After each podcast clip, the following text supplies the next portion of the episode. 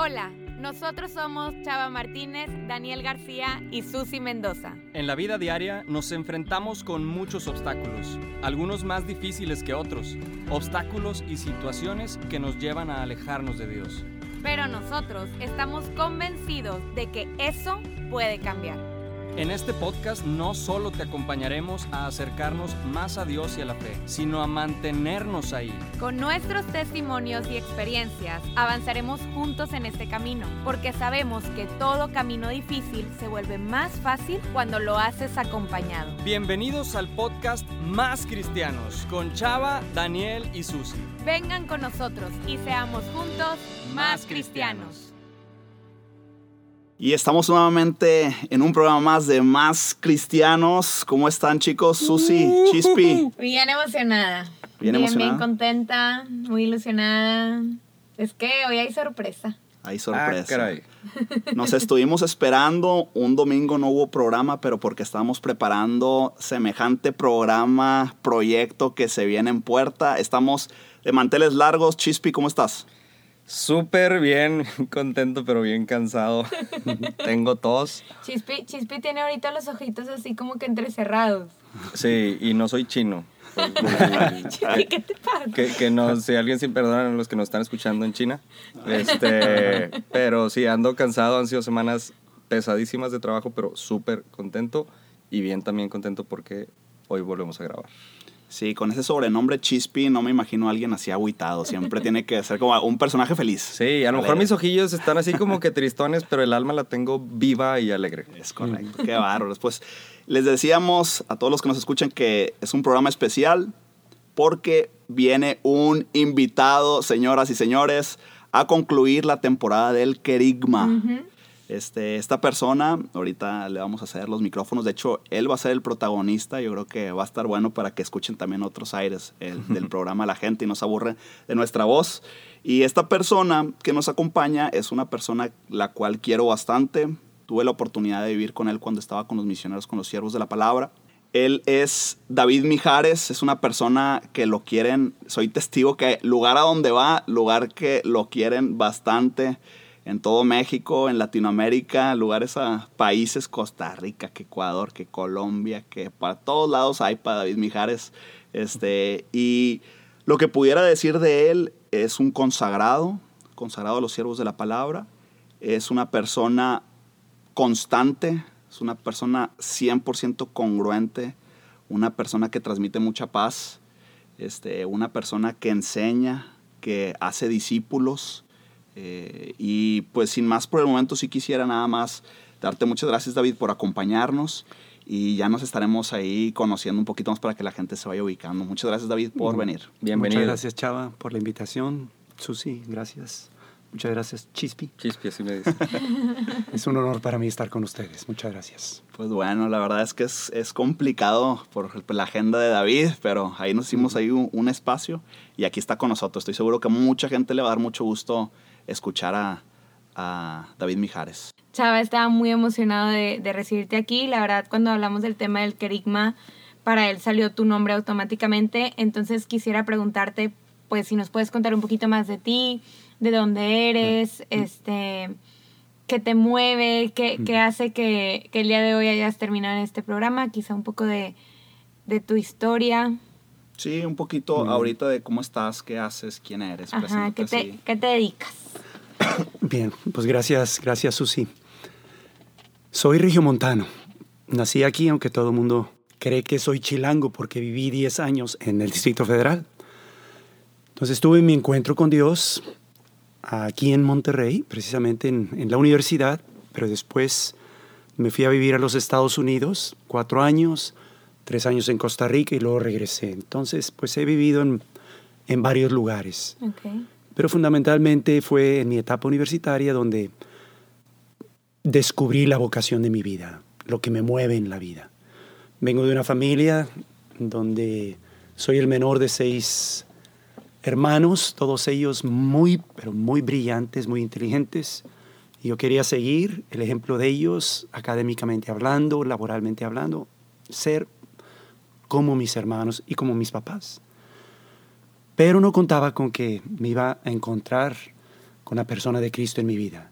Y eso hizo un parteaguas completamente. Entonces, el idealismo que yo tenía por buscar eh, la excelencia y desarrollarme intelectualmente se convirtió más bien en la imitación de una persona con quien yo me topé en la vida.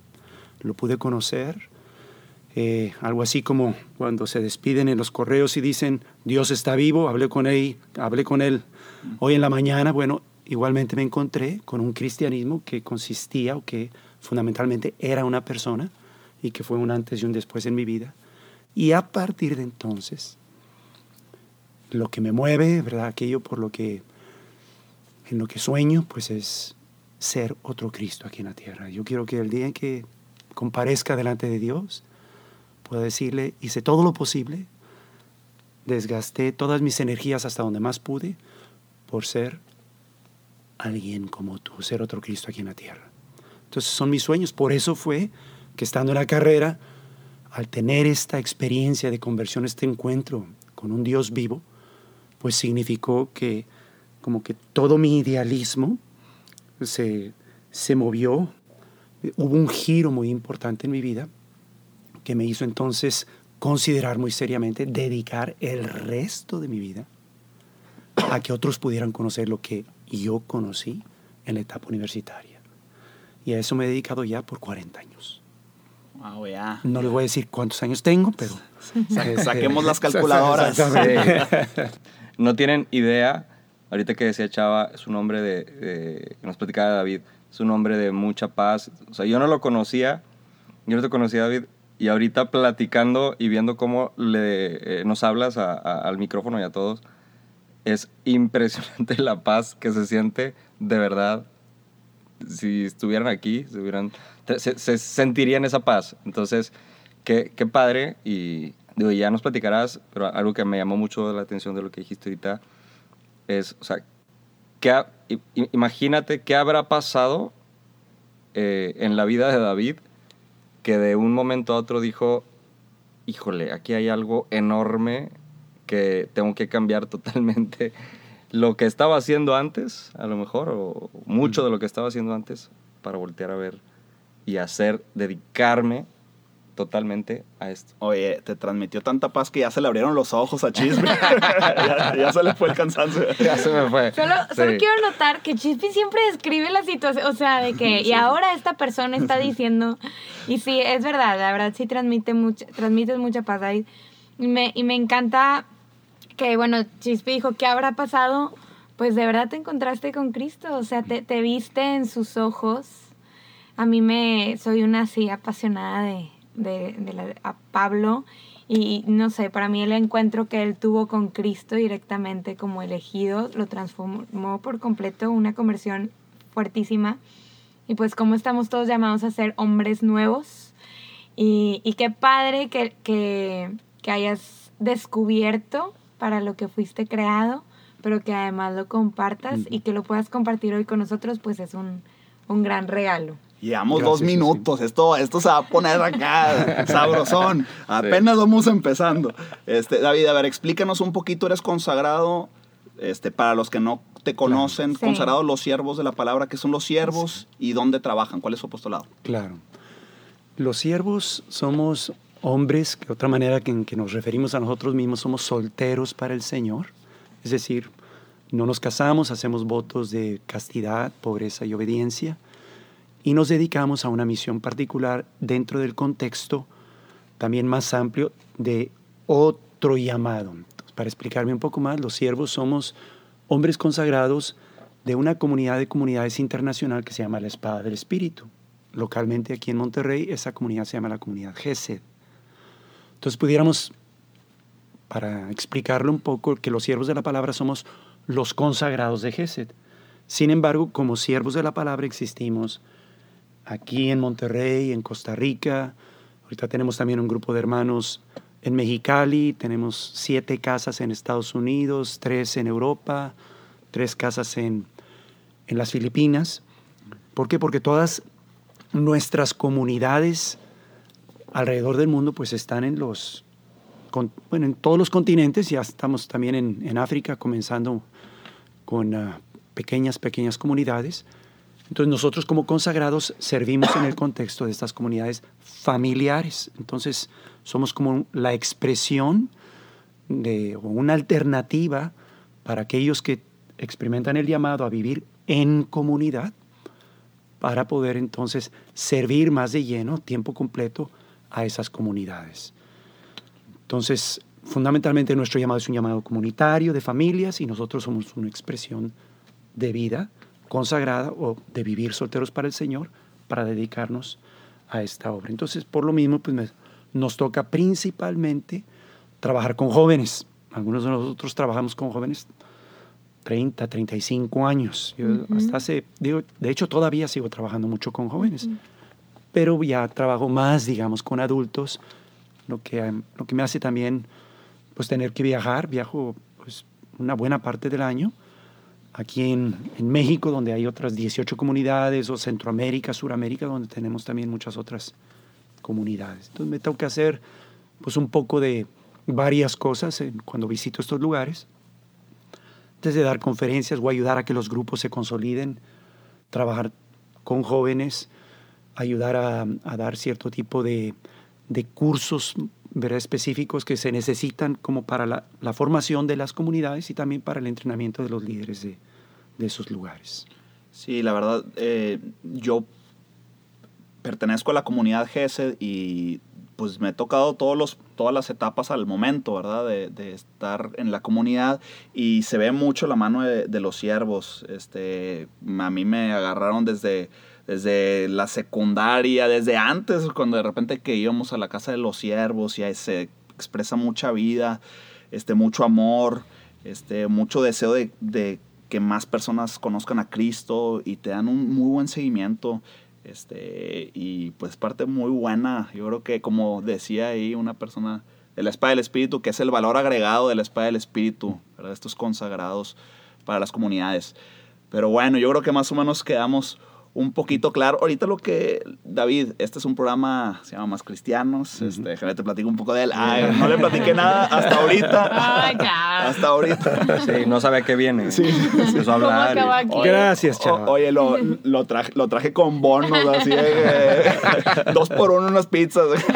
Este, pues es un, esto es platicadito, es así relajado. Por lo general, David trae unas pláticas y siempre trae cargando su atril sus hojas y trae todos los puntos ya desarrollados. Ahorita lo vamos a sacar de su zona de confort. A ver, a, ver qué tal David improvisando. venga. No te vamos a pedir que hagas un rap así tampoco. así, es bien difícil. Ahorita empieza. Este. También eso hace. ah, eso. Este, pero es platicadito y ahorita estamos terminando, como mencioné al inicio, el querigma. Entonces, estaría muy padre escucharte, este, todos oídos ahora sí y bueno, si tenemos aquí preguntas, pues lo podemos hacer con toda confianza, sobre tu experiencia, David Mijares, con el querigma. Claro. Entonces, David, adelante, te escuchamos. Sí, gracias. Pues el querigma, ¿verdad? El mensaje del Evangelio, la buena nueva, pues tiene mucho que ver con mi experiencia personal también. Probablemente lo que más me impactó del querigma y que creería yo, consideraría yo que es como la piedra angular del querigma es el amor de Dios. Cuando yo tuve mi encuentro con Dios fue un encuentro de amor con Él.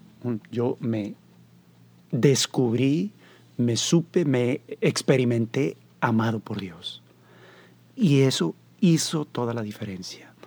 Cuando yo pude como interiorizar, no únicamente intelectualmente, sino vivencialmente, que era un amado de Dios a pesar de mis pecados, de mis faltas, a pesar de lo que fuera, pero muy superior o muy por encima de todo eso, el amor incondicional de Dios para mi vida. Algo que todavía a la fecha no me lo acabo, como dicen los jóvenes, no me lo acabo. Sigo cuando pienso en ello, cuando medito en ello y cuando trato de meterme, ¿verdad? Más profundamente, siempre encuentro nuevas dimensiones, nuevos giros, nuevas realidades, verdades, expresiones de esa piedra fundamental, creo yo, que es del querigma, de la verdad, del mensaje que salva almas, que es el amor de Dios. Y pues junto con eso pues van las otras verdades que algunos dicen que son cuatro y que son cinco y que cómo lo, cómo lo describes fundamentalmente pues es la buena nueva, es el mensaje del Evangelio, ¿verdad? Donde se nos hace, se nos presenta el mensaje del Evangelio como la gracia que Dios nos da para que nosotros podamos nuevamente establecer una relación con Dios. Algo que no podemos hacer por nuestros méritos, por nuestras fuerzas. Y me acuerdo que una vez escuché a alguien ¿verdad? hablando mucho y profundizando mucho en este aspecto, que no hay manera que tú te puedas ganar la salvación de Dios. Es un don gratuito. Pero pues yo, David Mijares, viniendo de donde vengo, del trasfondo que vengo, todo me lo quiero ganar. Ujú. Todo me lo quiero ganar. No, no, no. Yo tengo que ser merecedor.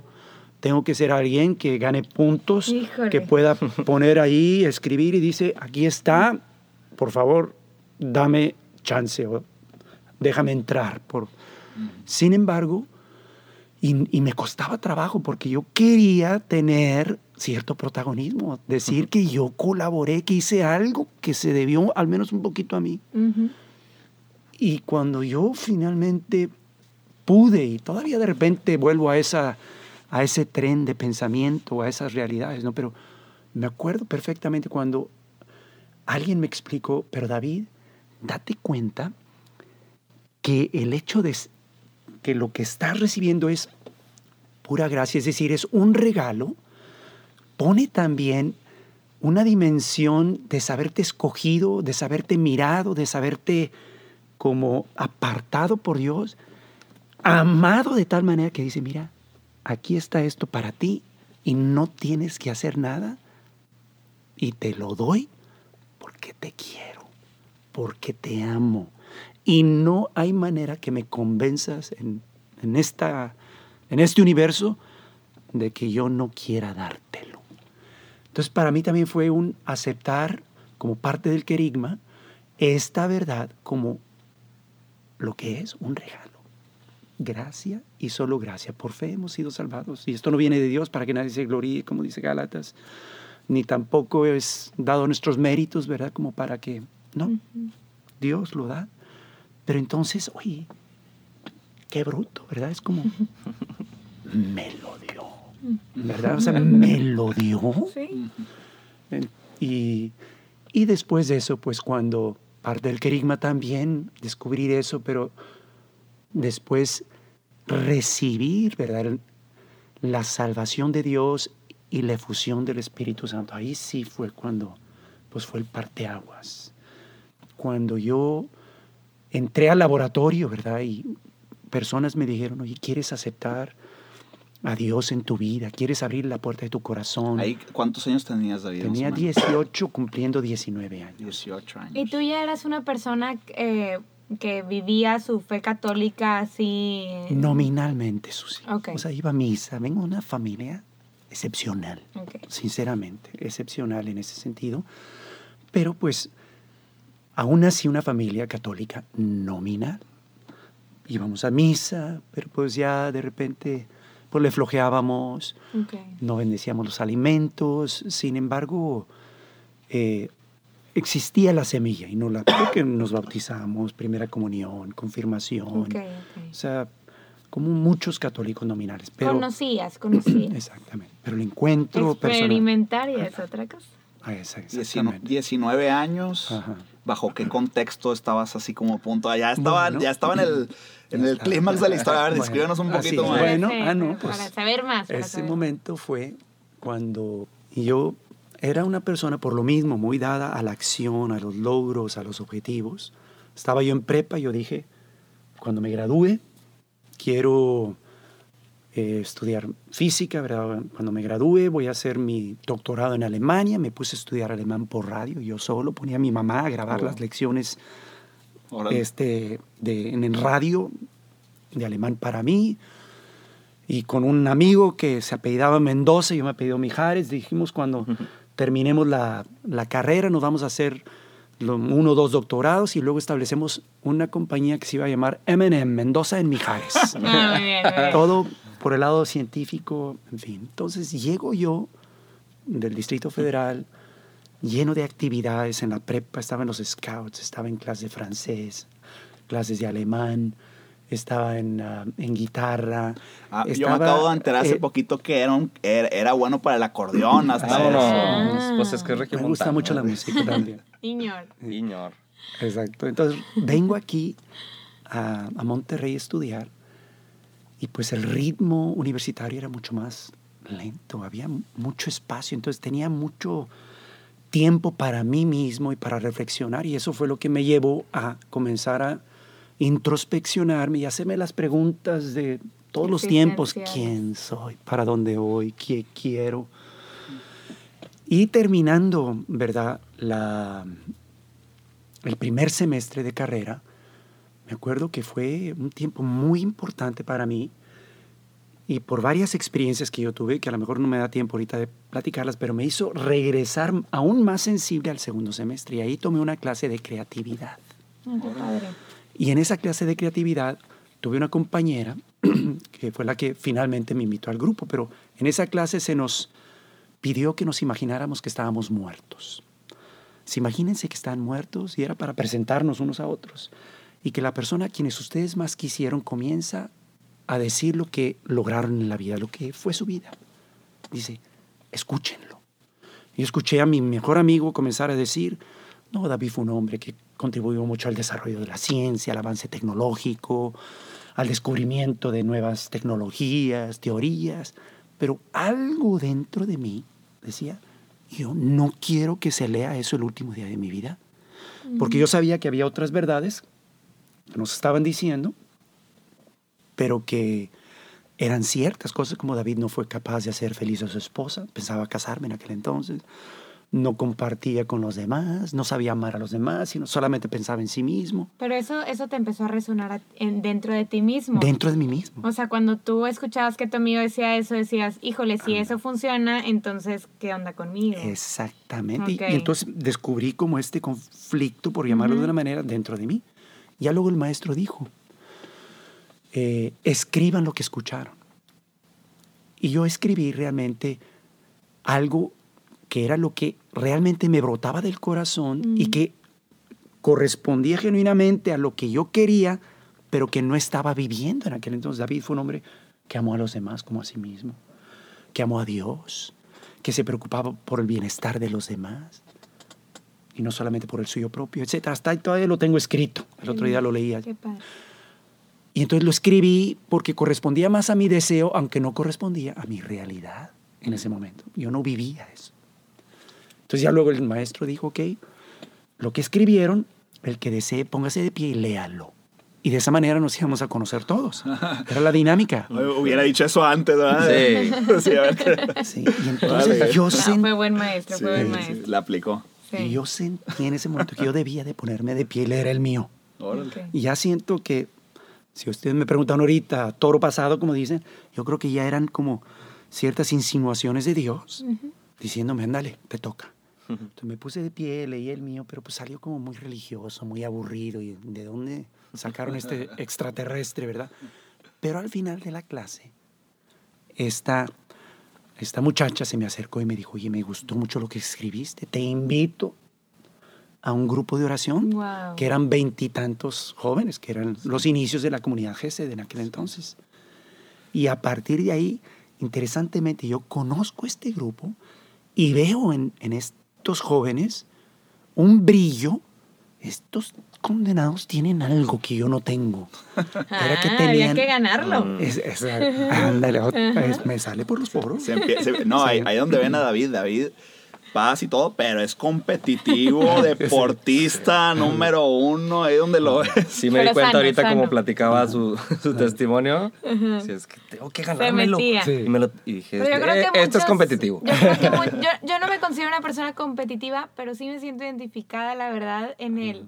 Pero es que cómo me va a dar algo si yo no trabajé por eso. Entonces sí me siento, o sea, creo que hay muchos que nos están escuchando que, que se pueden sentir identificados con eso. A mí, yo me identifiqué mucho ahorita que, que platicabas un poquito esto último, porque digo, a mí me pasó que, no, no sé si a todos nos pasa, pero que te, te, te vuelas un chorro en tus sueños y en tus Ah, sí. planes y, Y, y lo más padre es que Dios nos deja volarnos Sí, y, nos da chance y siento que Él está arriba así como, ahorita que te des cuenta, vas a ver.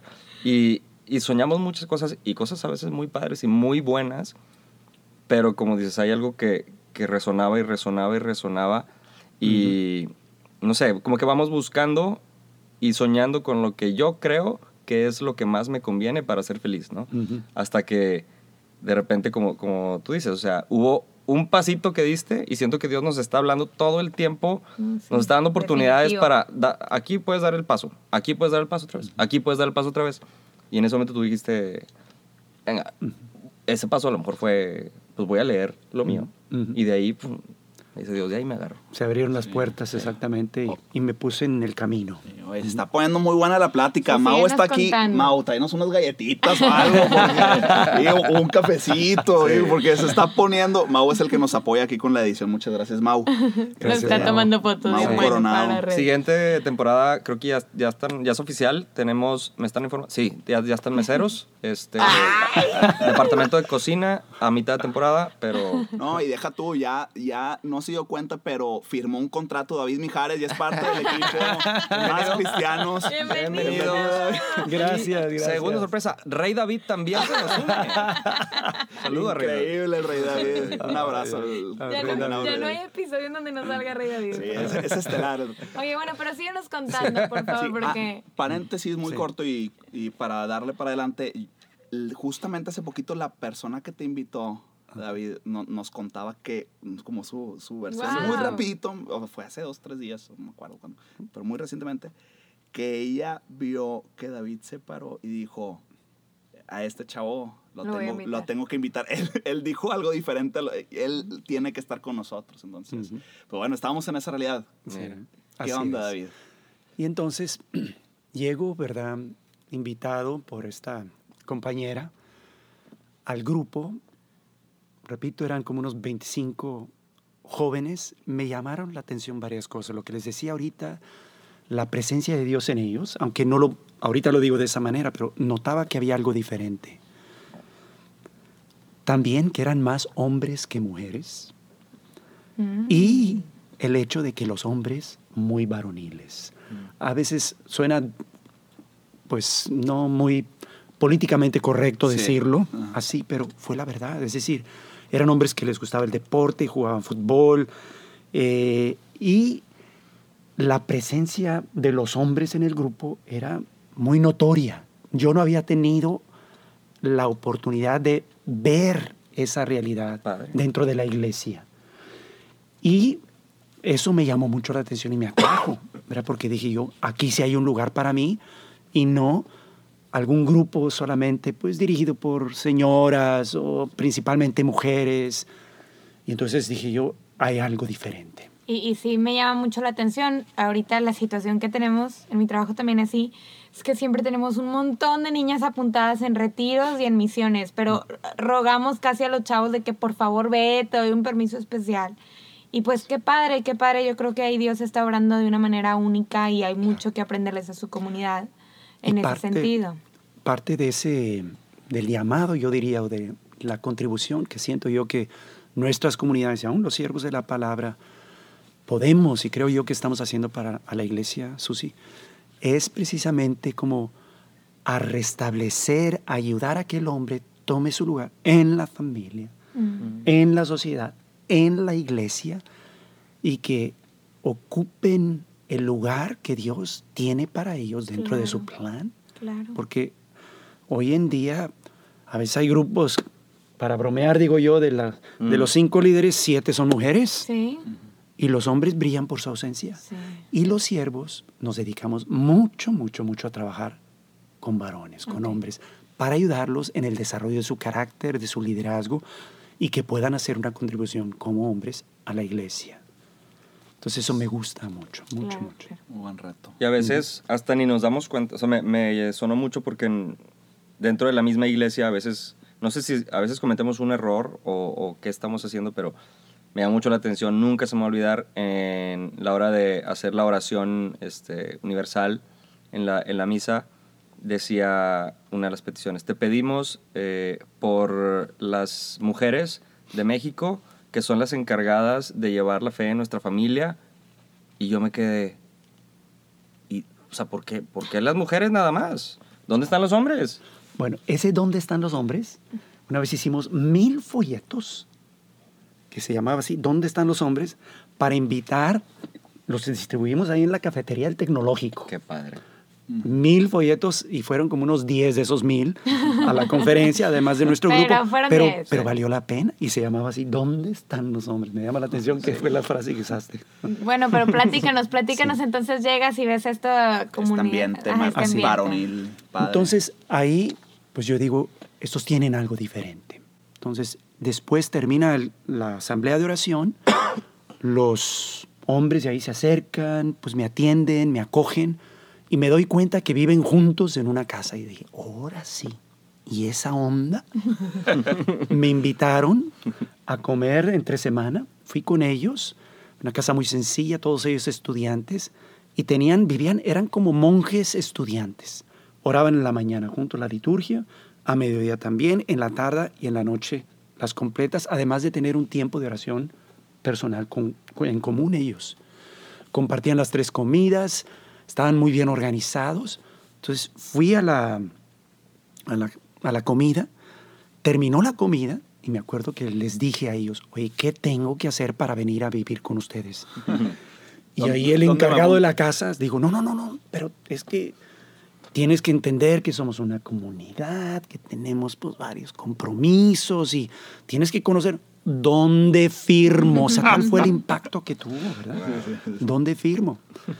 Bueno, me, me citó al sábado para poder explicarme en lo que consistía y resulta que pues fui a la reunión, me dijo en lo que consistía formar parte de la comunidad porque tenemos como un un compromiso, ¿verdad? Para hacerlo formal. Y resulta que ese mismo sábado mis papás habían venido del DF a Monterrey. Mm. Entonces termino de hablar con él, voy a hablar con mis papás y les digo, papá, mamá, quiero irme a vivir con este grupo de muchachos. Y yo estaba viviendo con unos tíos. Y mamá se asustó muchísimo. Y mis papás, oye, no, ¿qué está pasando? ¿Qué te hicieron? Te están haciendo un Coco lavado, de, wash. un coco wash, Las un lavado clases de acordeón, ¿qué va a pasar con No, Ahora quién va a tocar en la Los fiesta. tigres del norte van a quedar sin... No, y entonces de ahí, eh, pues resulta que yo sinceramente fue difícil porque no me sentí muy comprendido. Yo esperaba que ellos se emocionaran junto con nosotros. Yo fui también muy imprudente, no supe explicarlo. Mm. Saliendo de ahí, porque la, la reunión iba a ser en la tarde. Entonces hablé primero con, con este eh, encargado de la comunidad, me explica, voy con mis papás y luego voy con mis hermanos. Suelo decir que son papá 2 y papá 3 porque me llevan 10 y 12 años. Y les vuelvo a explicar lo mismo, lo que yo estaba experimentando y viviendo, ¿verdad? porque pues ese fue mi tiempo de conversión. Y, y resulta que ellos mucho más fuertemente me dijeron, David, estás mal, olvídate de esa cosa, debes dedicarte a estudiar, no te distraigas. Y entonces para mí fue muy, muy difícil, ¿verdad? No experimentar su apoyo. Pero después, horas después, era mi compromiso.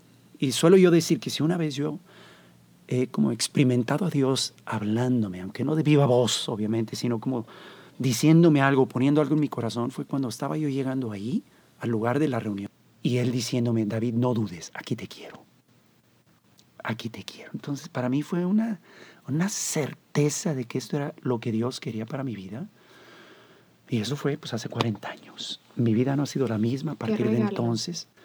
Claro que estaba toda la relación con, con mi familia, con mis hermanos, pero interesantemente una de las cosas, digamos, las gracias de mi, de mi tiempo de conversión fue precisamente en mi relación con ellos. A partir de entonces, en casa no somos muy cariñosos. Me acuerdo que a partir de entonces yo le escribí una carta a mis papás cada vez que cumplían años, a mis hermanos. Comencé a llegar con mis papás a ser afectuoso físicamente, verbalmente, y todos ellos como espantados, porque ¿y esto? Pero yo tenía una libertad que antes no tenía. ¿Qué Lo le que hicieron quiero- estos monjes es- universitarios? Exactamente, exactamente. Y fue muy bonito porque a partir de eso mis papás comenzaron a cambiar también. También yo te- comencé a desarrollar aprender a dar las gracias. Yo no sabía. Cosas muy sencillas. A pedir perdón. Cuando ameritaba que pidiera Sí. perdón o llegué tarde, usé el carro más allá de lo que me lo habían prestado, perdónenme. Dije que iba a tal hora y no llegué y mis papás, no, no, no, David, no te preocupes, está bien, está bien. Pero pues fueron cambios que me ayudaron a mis papás. Me acuerdo una vez que vinieron otra vez a Monterrey, los invité a casa de una familia, enfrente de todo mundo. Pues expresé yo creo por primera vez en mi vida el cariño, el amor, el agradecimiento que yo tenía hacia mis padres. Les regalé un ramo de flores a mamá, ellos llorando, yo también, pero pues nunca lo había hecho, no sabía cómo. Entonces fueron pequeños signos o pequeñas cositas que Dios comenzó a obrar en mi vida, además de muchas otras, pero estas muy tangibles que impactaron pues específicamente mi familia. Muy bien, qué, qué padre, David. La verdad es que sí, sí nos transmites pues todo este amor de Dios que eventualmente cuando lo conocemos y lo vivimos estamos dispuestos a hacer locuras y, Sí. y David eh, a mí y a muchas personas nos inspiran a hacer locuras y a hacer aventuras. ¿Cuándo fue propiamente, ahora sí volviendo como a, a- a lo del querigma, donde dijiste, ah, estas son las verdades básicas de la fe? Ya nos comentaste que fue un proceso en el cual como conociste una comunidad y fuiste, pues, tal vez en esa experiencia cambiando tu forma de ser y en esos encuentros, en esa oración. Pero no sé si tuviste algún retiro específico o algún momento donde conociste ya formalmente el querigma y, y cuál fue, digamos, parte de la conclusión de eso. Claro. Sí, gracias, Chava. Eh, sí fui a un, a un retiro. Sin embargo, yo creo que la clave de mi, en mi conversión o lo que preparó la tierra para que yo pudiera recibir el querigma y apropiarme fue precisamente el mirad cómo se aman, como dice la Biblia. El mejor Claro. predicador no es el que habla muy bonito y el que maneja la teología muy bien. El mejor predicador es el amor entre los hermanos. Claro. Entonces yo cuando llego y experimento el amor entre los hermanos, hoy me invitan después a un retiro, que de hecho pues más bien fue como el querigma más a lo largo de semana tras semana, más gradual. Pero yo estaba ávido, ¿por qué? Porque tenía el peso del testimonio de los que lo estaban dando, Mm. de su vida transformada. Eran claramente personas diferentes. O sea, se relacionaban de manera diferente. Entonces, eso me permitió a mí recibir las verdades del Evangelio. Y entonces eso, pues, abrió, digamos, ya más intelectualmente mi corazón para cuando yo recibí la efusión del Espíritu Santo, estar abierto de par en par. ¿Por qué? Porque pues había ese conocimiento, esa recepción del querigma en mi vida. Fue fundamental, fundamental para mí. Bueno, y aprovecho también como para irlo aterrizando en nuestra vida. ¿Cómo, ¿Qué nos recomiendas tal cual de, de al sabernos, porque a veces nos sabemos, nos experimentamos amados, pero volvemos a ese de me tengo que ganar las cosas, esa fin competitivo y dejando incluso a un lado mi ego y mi propio yo, el compartir ese amor de Dios. O sea, bueno, en nuestro caso, que somos jóvenes adultos en un punto medio, este, muchos de los que nos escuchan están en prepa, universidad o incluso profesionistas. Entonces, no sé, quizá nos puedas compartir, a- te ha tocado trabajar con mucha gente en muchos países, pero ¿qué tú has visto de manera concreta que funciona para uno saberse amado, pero también que eso se permea a los demás? ¿Qué fue lo que pasó en tu, en tu vida? A mí me, los testimonios de los que más me gustan son los que me comparten y que luego me dicen, y después fue mi mamá y mi hermana y mi tía y todo el mundo acabó. O sea, porque ahí, ahí obró el Espíritu Santo, ¿no? Claro. Me imagino que, que nos vas a decir que algo de la vida de oración, los sacramentos, pero quizá tengas alguna recomendación de algo concreto que tú hagas o que recomiendes así tal cual a los demás, Eh, que, que nos puedas compartir. Sí. Pues sí, sí, probablemente lo, mientras hablabas, ¿verdad? Y sin duda la principal recomendación que yo tendría es tener espacios a solas con Dios, porque esas verdades no van a permearnos, no van a calar profundo si no tenemos esos espacios a solas con Dios, especialmente en este tiempo en el que vivimos en la modernidad, como ustedes mejor que yo saben, eh, que hay tanta distracción, es muy, muy difícil y no es posible que estas verdades puedan calar profundo Sí. si no abrimos, eh, o sea, si no permitimos a Dios que cale profundo en nosotros. Y eso puede ser, y ojalá sea, de una manera diaria, pero también a través de retiros regulares a, lo largo del año. Tomarse una tarde, por ejemplo, dos veces al año o hasta un fin de semana, una vez al año, ciertas prácticas espirituales que se pueden poner en el calendario Sí. y entonces darnos esos espacios. Yo todos los días en la mañana, Chava lo sabe, invariablemente me paso media hora yo solo, además de nuestro tiempo de oración comunitario que tenemos y personal, un tiempo de oración donde tenemos el Santísimo en casa. Ahí estás tú, aquí estoy yo, Mm. ¿verdad? Y tratar de estar en comunión con Él y dejar que estas verdades puedan calar, puedan hacer mella. Y aún así batalla, aún así batalla por el ruido de la modernidad que nos circunda en todo momento. Pero no veo manera de que esto pueda calar si no damos espacio a Dios en nuestro corazón. Sí, soy, soy, soy testigo de... Yo, yo, yo levantándome en aquel tiempo, levantándome con la almohada pegada y, y David, después de la oración este, que tiene David, la primera actividad oficial es el desayuno. ¿De cuenta queda? Tú lo ves, David, levitando hacia el comedor. Y dices, ¿qué? Uno acá despertando. Tú arrastrado. Sí, ayuda. Este, no, este, está, está increíble. Creo que es un espacio, no, por lo general no le hablo así, David, es un Sí, espacio de- claro, padre claro. de, de Sí. que puedo relajarme aquí con el buen David. Aprovecha la oportunidad. Aprovecho, porque sí. se acaba y Última ya. vez, ¿eh? Última vez que me hablas así. Oye, David, Sí. lo que estaba también pensando es, está bi- bien padre, yo creo que mucha gente en Monterrey en particular, hay muchos grupos, muchas misiones, eh, muchas escuelas católicas. Este, creo que la pastoral universitaria está muy activa. este, y yo creo que muchos han tenido alguna especie de encuentro con Dios. Ahora, tú en tu lugar, ya avanzada, ya le avanzamos a la película, tuviste tu encuentro con Dios, tuviste tu querigma, te consagraste al Señor, este, has tenido un encuentro diario con Dios. ¿Qué le puedes decir al joven que tal vez ahorita este, tiene su encuentro y después se apaga? Y, y- y decide pues hacer otras cosas como si fuese tal vez ya acabé mi carrera católica y estuve en grupos me voy tú que ya tienes un, un kilometraje avanzado este, en el Señor ¿qué nos puedes decir desde tu perspectiva? ¿cuáles son tus retos o qué, qué, qué le puedes decir? ¿Qué garantía le puedes dar en este, en este tiempo para, para el joven a futuro? Claro. Me daban ganas de contestar así como cuando alguien estaba haciendo oración por un muchacho y le dijo, oye, es que yo siento que Dios quiere que te abras. Y le dice el muchacho, "¿Y ¿cómo le hago? Pues no te cierres. Entonces, pues ¿qué hago? Pues persevera, ¿verdad? Digo, pero pues yo sé que no estoy contestando Hmm. Eh, con mucho contenido. Yo creo que es casi una, una realidad, iba a decir universal, pero de muchas personas, que después de su primer encuentro con Dios, después de un tiempo, van a pasar por momentos en donde ya no van a experimentar la ayuda afectiva que probablemente tuvieron por un buen lapso de tiempo.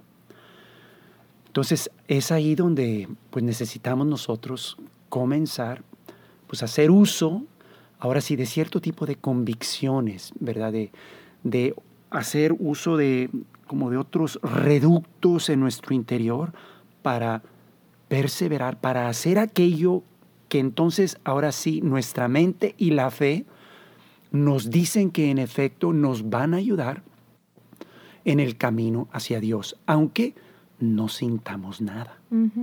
Como dice por ahí, en- muchas veces la vida cristiana fundamentalmente no es algo que hacemos para nosotros. La oración, por ejemplo, es algo que fundamentalmente hacemos para Dios. Entonces podemos haber tenido la mejor oración de la vida y no haber sentido nada. Pero entonces se convierte humanamente en un reto hacer algo cuando no existe la ayuda afectiva. Entonces, ¿qué hacer ahí? Pues hay que ayudar a la afectividad, no para necesariamente tratar de agitarla, sino, bueno, como no hay afectividad, entonces meto mi racionalidad, mi fe, para entonces decir, yo creo en esto Y yo sé que esto me ayuda, aunque no lo sienta, y por lo mismo hago oración. Por lo mismo frecuento los sacramentos. Por lo mismo continúo en el camino. Y entonces Dios, digo, podemos decir muchas cosas espirituales y que probablemente sean ciertas. Es que a lo mejor Dios quiere probarnos, a lo mejor Dios quiere que maduremos en nuestra relación con Él. Y pues como cualquier relación, habrá momentos buenos y malos y en efecto el amor se prueba cuando existe menos afecto y cuando existe hasta una dificultad. Oye, estoy enojado por, con Dios porque no contestó mi oración como yo quería. Pero entonces el verdadero amor se muestra en esos momentos, pero requiere de que usemos nuestras facultades humanas más allá de las afectivas. Entonces no hay y no se trata, y lo último que yo recomendaría es, pues haz algo para emocionarte de nuevo. No. Persevera haciendo uso de los canales de gracia que ya sabemos, la oración, los sacramentos, la lectura de la palabra de Dios, la vida comunitaria, el servicio. Y si tú ¿verdad? haces esas cosas tarde que temprano, vuelve Dios en ocasiones también a darte algo de afectividad. Y ahí celébrala. celébrala al máximo, pero sabiendo que pues en eso no consiste la vida humana. El amor genuino a Dios no está en eso. Qué padre. Qué padre, porque, porque ella está dando cátedra. A Chispi está apuntando aquí todo. Apuntando Chispi no ha dejado de apuntar. sí. Está cañón. Este, Estoy haciendo la lista del súper.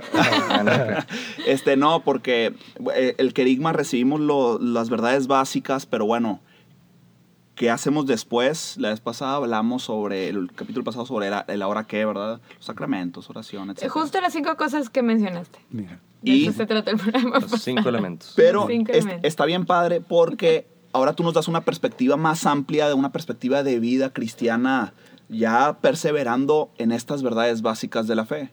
Entonces, una pregunta que sé la respuesta que me vas a dar muy breve, nada más para que quede amarrado. ¿Vale la pena o no vale la pena dar tu vida por Cristo David? Por supuesto. Vale la pena. Si 100 vidas tuviera, como suelo decir, volvería a escoger esta vida que escogí, tanto seguir a Cristo y consagrarme a Él. Claro que vale la pena. Claro que vale la pena. Pues qué felicidad tenerte aquí, de verdad, David. Gracias. Gracias, Susi. Pues muchas gracias, David, este, por tu tiempo. Eh, sé que hay, hay actividad ahí en casa, van a recibir ahí un personaje muy importante ahí, que viene de regreso. Todos son de, personajes, de no, es, que, es, que es que no los conoces, te lo voy a traer y vas a saber que es un personaje. Un día vamos a tener una temporada con todos los personajes, Rey David, David, eh, los del que viene con ustedes, todos. Sí, sí, sí, va, va, es aquí una diversión. Total. Eduardo Verástegui. Eduardo Verástegui, O una combinación de, pues está padre. Este, por lo general vamos, bueno, vamos cerrando. Chispi, si puedes decir una cosa que te, que te, llame, que te llame la atención, que tal vez, no sé, te, te emocionó y que lo quieras aplicar. Ok, em, es que iba, eh, mejor una la guardo para la pregunta que quiero hacer, pero ahorita lo que más me llamó la atención, una de las cosas que más me llamó la atención es la alegría que transmites después de 40 años, habías dicho, que llevas en, eh, como siervo. Eh, la alegría después de 40 años, o sea, es como lo equiparable a ver a una pareja de esposos de 40 años abrazados, caminando juntos. Dices, qué padre, qué anhelo tan grande.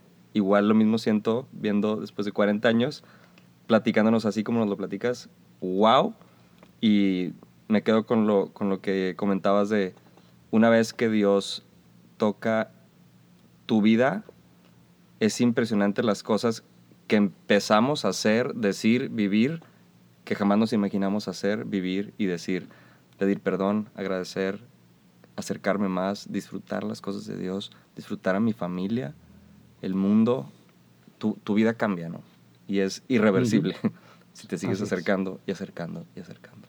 Gracias. Muy bien. Susi, ¿tú qué te llevas? Híjole, de ahorita mientras Chispi hablaba yo estaba pensando porque son demasiadas cosas, pero ay, a mí, yo creo que a mí me encanta la providencia y la, la gente no sabe, pero esto lo estamos grabando en un miércoles. ¿Es miércoles? Sí. A las 3 de la mañana. Y el Evangelio de hoy me, me, resuena mucho en lo que nos platicaste también en el momento en el que te encontraste eh, diciéndole a tus papás y a tus hermanos que, que ibas a elegir entrar a, a, esa casa. Y tengo muchos alumnos que han tenido la experiencia de que se han acercado a Dios y que sus familias no están contentas al respecto. Mi realidad es un poco distinta, más o menos, este, porque a veces sí creen que estoy un poco loca. Pero a lo que me voy con esto es, es eso que te dijo Dios, o sea, que, que yo, ¿cómo, cuál, ¿cómo era la frase? No dudes, aquí te quiero. Aquí te quiero. Híjole, me acordé de varios momentos que yo he tenido así, entonces gracias por compartirlo porque también el Espíritu me habló a mí. Mm. Y también pues es una llamada yo creo para todos de, de escuchar verdaderamente lo que Dios nos está pidiendo, a pesar que el mundo nos, nos pida lo contrario, incluso los más cercanos. Y luego, bueno, vinieron muchas bendiciones para tu familia. Así es. Bueno, pues ahorita como acostumbramos, empezamos ya a ir cerrando el programa, lamentablemente. Este, esta es la parte triste de, siempre. Sí, yo no, yo no quería ni hablar, casi, casi. Estaba escuchando y yo... Sigue hablando, que sigue, hablando. Sigue hablando, sigue hablando. Así, volver a escuchar, volver a escuchar. Cerramos, David, por lo general con preguntas de reflexión, como meditar. Entonces, ahora te vamos a agregar a ti, pero te vamos a dar tiempo de que no te voy a agarrar tan en curva. Entonces, por lo general, preguntas bien concretos a, meditar, a reflexionar en la semana práctica. Entonces, vamos a empezar con Susi. ¿Qué preguntas a meditar para la gente? Este, bueno, basándome en, en, en, en el ejercicio que tuvo David, el preguntarnos cuáles nuestros cuáles son nuestros más grandes deseos, que si nos llegáramos a morir, ¿qué diría, no? Pero cuáles son nuestros más grandes deseos y cómo Em, empatan con la presencia de Dios en mi vida. Esa es mi muy bien. reflexión. Yo, mi pregunta va muy de la mano con la tuya, creo que se puede complementar muy bien. Voy a explicar un poquito, introducir un poquito. Esta pregunta es por lo que decías hace unos momentos, David, de date un tiempo a solas con Dios, un espacio a solas con Dios. A ti que estás escuchando y, yo y nosotros también, que a veces no nos damos ese tiempo, muchas veces no nos damos ese tiempo, ni cinco minutos a veces. Te invito a que vayas a ese encuentro con Dios, date tus 10, 15, 20, 30 minutos, el mayor tiempo que puedas, y estando en presencia de Dios, y aquí viene la pregunta, a solas y en silencio, simplemente pregúntale, con esto que estoy viviendo hoy en las áreas de mi vida, ¿qué me quieres decir, Dios? O sea, con esto que estoy viviendo hoy, Dios, ¿qué me quieres decir? En vez de sacar todas nuestras conclusiones y todo, ya las saqué. Bueno, Dios, ¿qué me quieres decir? Muy bien. David, ¿estás listo? Pues más o menos, complemento, complemento la pregunta anterior. Mi pregunta cuando me invitaste a hacer una, pensé inmediatamente en cuestionarnos qué puedo hacer para darle cinco minutos mm. diarios a Dios. Cinco, yo diría, no diez, cinco. Pero ¿qué puedo hacer en lo concreto? ¿Dónde me puedo meter? ¿A qué horas lo puedo hacer? Y como trabajar en eso para poder lograr, ojalá hacer una decisión que me lleve a un cambio. Entonces, preguntarnos ¿Qué puedo hacer para darme cinco minutos diarios con Dios? Excelente. Pues muchas gracias, David. Estamos ya cerrando, la verdad, de todo corazón. Muchas, muchas, muchas gracias. Este, tu esfuerzo que has hecho para, para vivir una vida consagrada a Dios ha repercutido, y tú lo sabes, a muchísima gente, muchísima gente. Inspiras a, muchísima, a muchísimas personas. Y es por eso que de primera mano y, tú lo has de experimentar muy bien, la gente te quiere bastante, te aprecia bastante y, y cuando te nos enfermas, David, todo el mundo anda preocupado por el buen David, este, porque pues todos los que nos están escuchando seguramente también pensarán lo mismo, que eres una persona muy querida por todos nosotros, que has hecho bastante, que has dado tu vida, te has entregado y que se ve de una manera muy genuina y muy sincera, que tú nos amas y que amas a Dios sobre todas las cosas. Susi. Sí, este, bueno, también como parte del cierre de, del episodio, pues es cierre de temporada. Entonces también esta es nuestra primera temporada en un podcast. Qué bendición este, que estés aquí. Te pedimos oración Claro. por, que esto se mantenga y para que continúe. Y nosotros también cuenta con nuestra oración. Gracias. Y Susi. aprovecho para dar el aviso que se viene una nueva temporada, no empieza el próximo domingo, vamos a dejar unos domingos descansar, pero van a estar relacionados muy con el nacimiento de nuestro amadísimo niñito Jesús. Entonces viene- va- vienen temas de Navidad, va a estar, va a estar bueno para que sepan y, y ya se vayan preparando. Muy bien. Pues bueno, David. Pues muchas gracias por la invitación.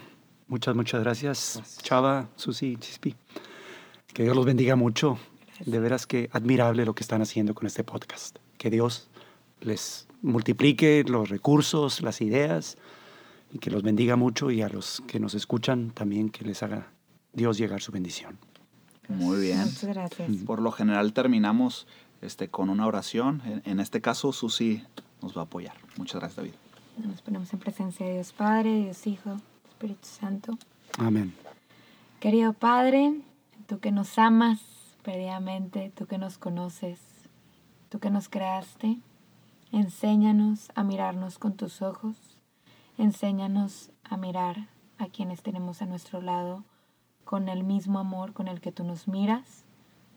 Te pedimos que este, este episodio dé mucho fruto, que todas las personas que están escuchándonos en estos momentos puedan sentir tu amor, puedan sentir tu cariño durante esta semana, que seguro será una semana de bendiciones, una semana de gracias, porque así nos consientes y nos chiflas tú. Te damos gracias por la presencia de David en este programa. Te pedimos por todos sus proyectos, todas sus intenciones, por su vida que Él ha entregado a ti. Y te pedimos por todo lo que traemos en nuestro corazón, lo ponemos en tus manos, para que todo lo que hagamos, digamos, sintamos siempre sea en tu nombre, en el nombre del Padre, del Hijo y del Espíritu Santo. Amén. Amén. Amén.